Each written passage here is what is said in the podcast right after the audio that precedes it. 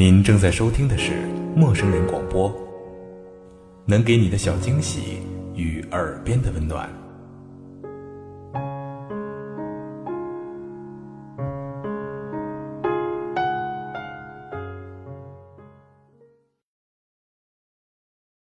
翻越富士山，主笔圆月。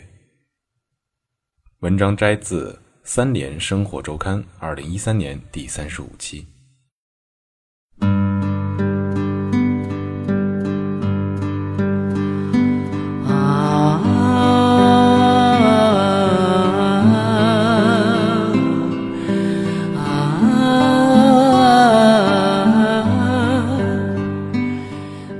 日本人喜欢登山，攀登富士山几乎是日本人的成人礼。日本人对待大自然的态度相当特别，从中也可以推测出日本的国民性。富士山海拔三千七百七十六米，是日本的第一高峰，也是日本的象征。但几乎所有的富士山照片都是远眺，而且大都摄于冬季。被白雪覆盖的锥形山峰左右对称，完美的甚至有些不真实。为了看清富士山的真面目，我决定趁出差的机会爬一下富士山，顺便看看日本这个国家到底是否真的如表面上那般光鲜。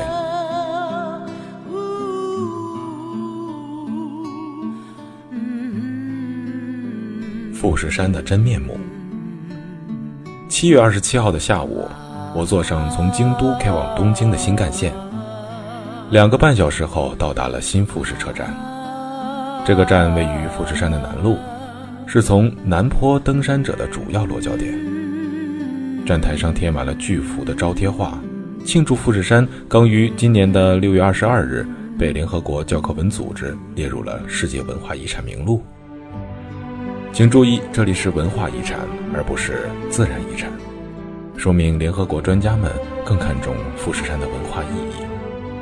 与此对应的是，无论是形状还是名气，都和富士山非常相似的非洲第一高峰乞力马扎罗，则属于自然遗产，因为后者无论是生物多样性还是地质多样性，都要比前者高太多了。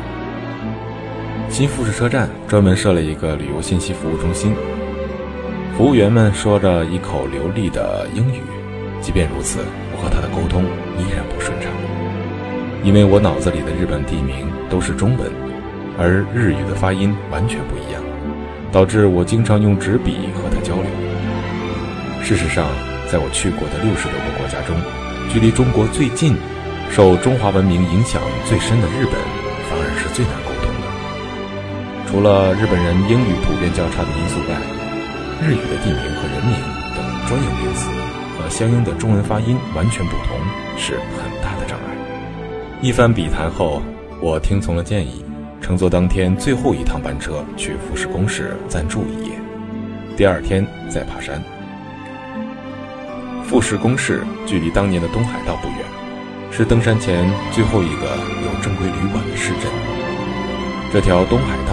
是日本著名的古道，连接京都和江户这两座日本历史上最重要的首都。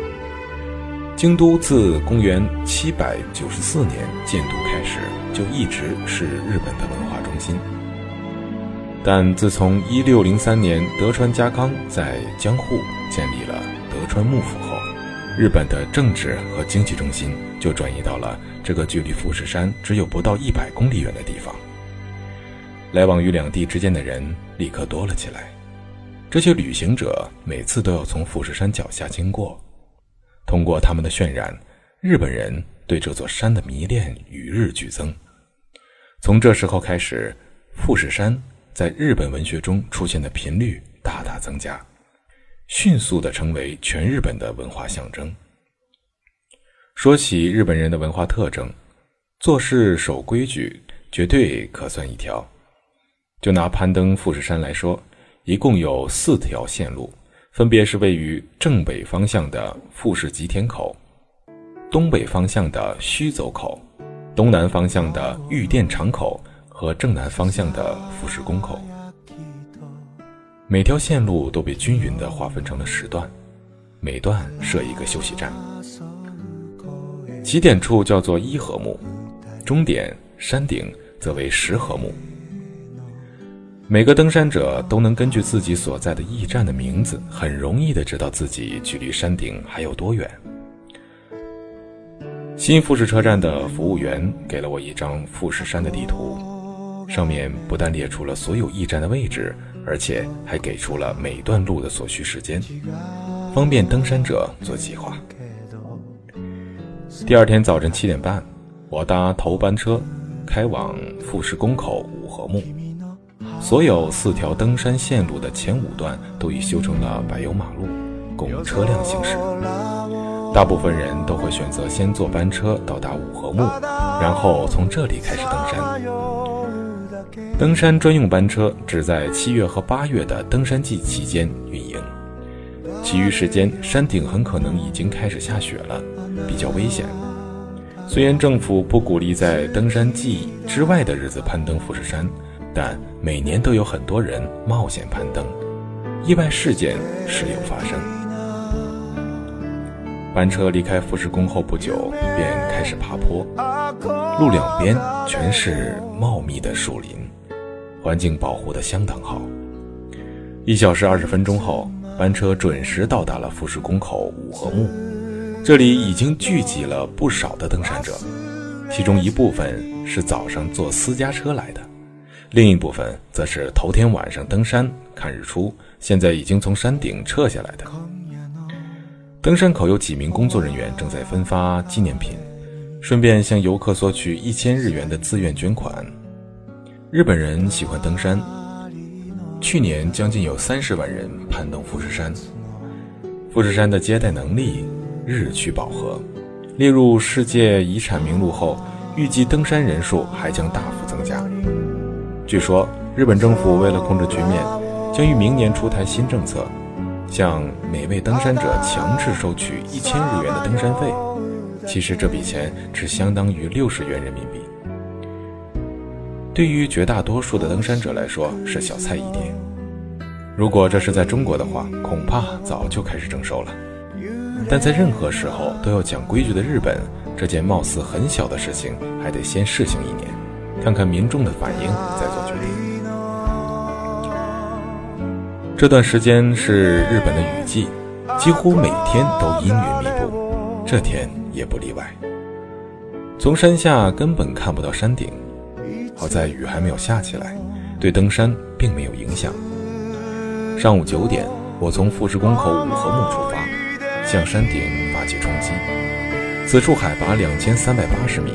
是四个五合目中海拔最高的，但富士宫口这条路却是四条登山线路当中最陡的，绝大部分路段都超过了六十度。登山者们自始至终都在爬楼梯，几乎没有喘息的机会。刚开始的时候，我略微有些高山反应，喘得厉害，每爬两分钟都要停下来喘口气，慢慢的气喘匀了，这才走得比较顺畅。此时正值下山高峰，凌晨刚刚登顶的登山者们和我们这些上山的人争道。一些狭窄路段，我们经常要停下来让下山的人先过。登山者中绝大多数都是东亚面孔，从口音来判断，大多数都是日本人。日本登山者的组成成分非常复杂，既有满脸风霜的登山高手，也有年逾花甲、身材微胖的老太太。还有不少孩子跟着父母来爬山。我见到的年纪最小的孩子只有四岁，个子矮矮的，还没有登山杖高呢。后来他实在走不动了，就让父亲抱着继续向上爬。日本人为什么如此喜欢富士山呢？一位名叫圣旅重史的日本导游告诉我，富士山是日本第一高峰，名气很响，难度也正合适。不高不低，任何一个健康人只要努努力都能成功，所以几乎每一个日本人一生中都要至少来爬一次。不少狂热的登山爱好者甚至每年都来爬。这次我在日本一共待了两个星期，问了十几个普通日本人，情况确实如此。这位日本导游还告诉我，在日本的文化传统中，山是宗教的象征。日本人把山看成神的身体，登山是一种最高级的祭祀方式。根据史书记载，富士山和宗教的关系历来非常密切。这里最早被佛教徒们当作修行的地方，和尚们在山脚下建立营地，修习苦行之法。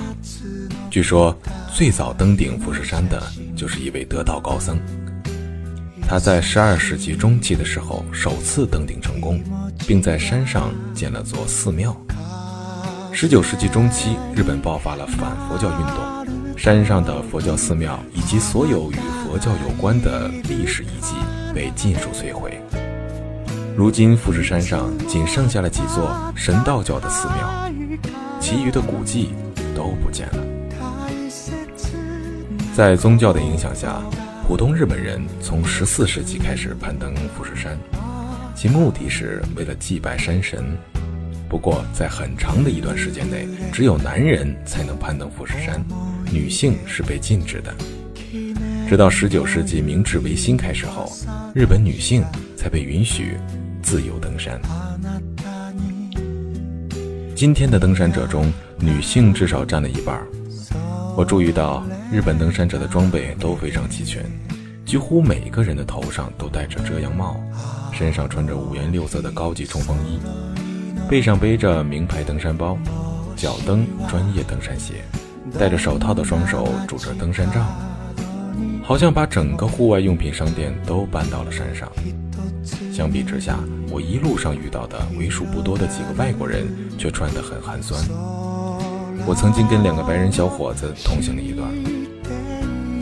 两人均只穿了短裤和普通的球鞋，身后背着那个背包也很瘪，肯定没装多少东西。哦，我知道山顶很冷，不过我们俩打算上去看看就下来，不会久留，应该不会挨冻的。其中一位来自苏格兰的小伙子这样对我说。确实，虽然气温不到十摄氏度，但因为一直在运动，我浑身冒汗。原来穿在外面的冲锋衣早就脱掉了。另外，这条登山道虽然坡度很陡，但难度并不大，路两边还有绳索可以借力，完全不需要用手杖。当然，如果你的膝盖不好的话，下山时手杖还是很有必要的。那位苏格兰小伙子在日本工作了好几年，会说日语，对日本的情况非常了解。过去都是年纪大的人来爬山，这几年不知道为什么登山突然变得时髦了。很多年轻人购置了昂贵的户外装备，去世界各地徒步旅行，其中尤其以女孩子最为狂热。圣女从史告诉我，日本人把这样的女孩子叫做“山野女孩”。她们登山不单纯是为了锻炼身体，更主要的目的是希望从大自然当中吸取精神能量。陶冶性情。两个小伙子体力好，和我同行了一段后，便冲到前面去了。我背着此次日本之行所有的行李，双肩压得生疼。每到一个驿站，都要坐下来休息很久。这条山道比较窄，没有歇脚的地方，更没有卖东西的小贩，只有在每个驿站才能坐下来喘口气，补充给养。驿站里卖的东西都非常贵。一瓶水的价格是山下的四到六倍，幸亏我带足了水和巧克力。不过有一项服务是免费的，那就是在木头手杖上烙印。日本人把这种木头手杖称为“金刚杖”，可以在山下的五合木买到。登山者每到一处驿站，就请工作人员拿烙铁在上面烙一个印，从五合目一直烙到最后的十合目。这根手杖变成了一件非常棒的纪念品。日本人做的地图确实非常精确，每段路标明的时间是按照一般人的速度来计算的。对我来说，误差不超过百分之十。下午两点半，我终于如期登上了富士山峰顶，加上休息时间，一共花了五个半小时。山顶上有一个直径大约八百米、深达两百多米的火山口，里面怪石嶙峋。富士山第一次喷发大约是在十万年前，此后经过多次的喷发，大约在三千五百年前才算基本定型。此后又喷发了数次，最近的一次发生在一七零七年，喷出的火山灰一直飘到了东京。此后富士山一直休眠至今，但科学家认为它随时都有可能再次喷发。环绕火山口一周需要一个小时。我发现每条登山道的尽头都修了一座神社，不少登山者都会到里面拜一拜，顺便求个签。日本的寺庙很有意思，正殿虽然都很肃穆，但往往隔壁就是卖签的。无论是婚姻、健康，还是生儿生女、旅行安全，甚至考试成绩等等，都有现成的签可买，而且全都是明码标价，不同的需求有不同的价格。另外，越是名气大的寺庙，求签的价格越贵，服务种类也越多，像东京的浅草寺。奈良的东大寺，以及京都的清水寺和三十三间堂等几个全日本最有名的寺庙，都有和尚现场画符，根据市场的需求决定价格。日本的和尚可以结婚，也可以生小孩，和中国完全不同。圣女从实对我说，在日本，和尚是一个职业，和其他职业没什么两样。我们日本人很实际的，什么叫有用就信什么。圣女从始对我说：“小孩子从出生那天起就要去神社祭拜，为的是保留日本传统文化。年轻人考试升学，都要去寺庙求签，花钱买安心。新人结婚则大都选择去教堂，因为基督教的婚礼很美。人老了就会去信佛，因为佛教讲究轮回，可以得永生。从这个意义上说。”富士山的所谓神圣感，也只不过是一个鼓励大家登山的借口而已。换句话说，富士山其实就是一个很棒的户外运动场所。登山者在爬山的过程当中锻炼了身体，陶冶了性情，顺便还支持了户外用品制造商，繁荣了当地的旅游业，结果皆大欢喜。在山上转了一圈。我决定顺着富士吉田口这条路下到富士山的北侧。这条路是四条登山道当中使用频率最高的，因为它坡度较缓，登山的难度最低。不过路上都是碎石和，下山的时候需要格外小心。我一直走到天黑，才终于下到了富士山的五合目。却在找停车场的时候，被一名日本年轻人指错了路。一个人在漆黑的山里多绕了两个小时。回想起来，这个小伙子可能英文不好，听错了我的问题。不管怎样，我最终幸运地搭上了当天最后一趟班车，离开了富士山。尾声，我坐车回东京。一路上，我发现日本人对待平原和山地的态度截然不同。平原是留给当代人用的，几乎所有的平地都被开发成了农田，或者盖上了房子，一点儿都没有浪费。山地则是留给子孙们用的，几乎所有的山头都原封不动地留了下来，山坡上绿树成荫，看不到一点人为痕迹。据统计，日本的森林覆盖率超过了百分之七十。精明的日本人为自己的后代留下了一笔丰厚的遗产。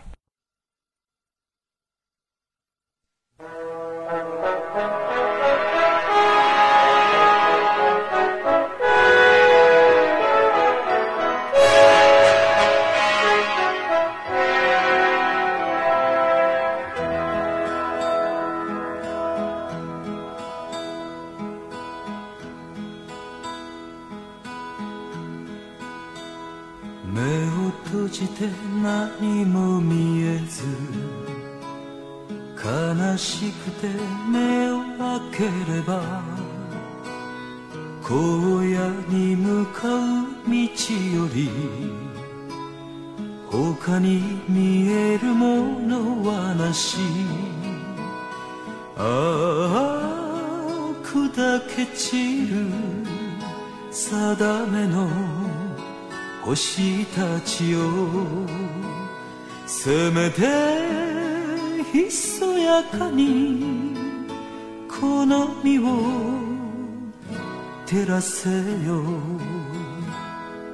我は行く青白き頬のままで我ならばすばるよ。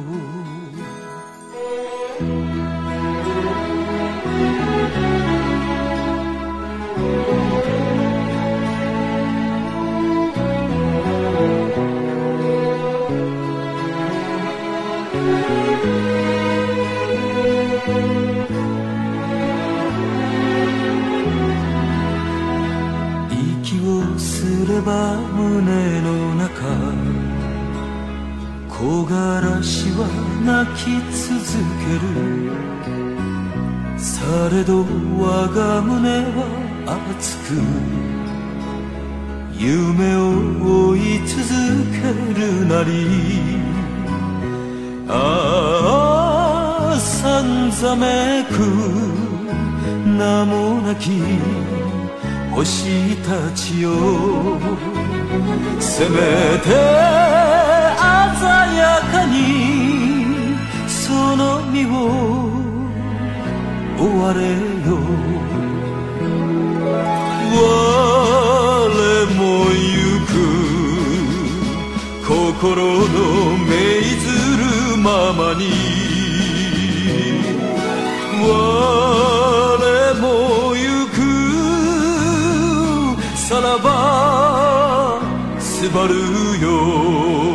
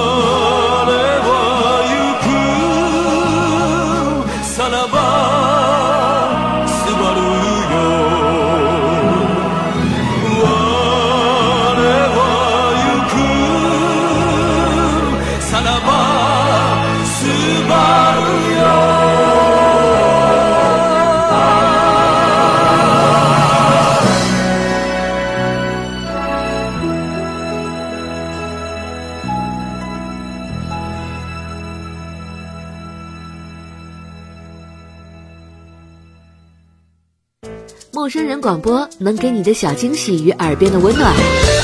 欢迎关注我们的官方微信平台 M M O O F M 或搜索“陌生人”找到我们。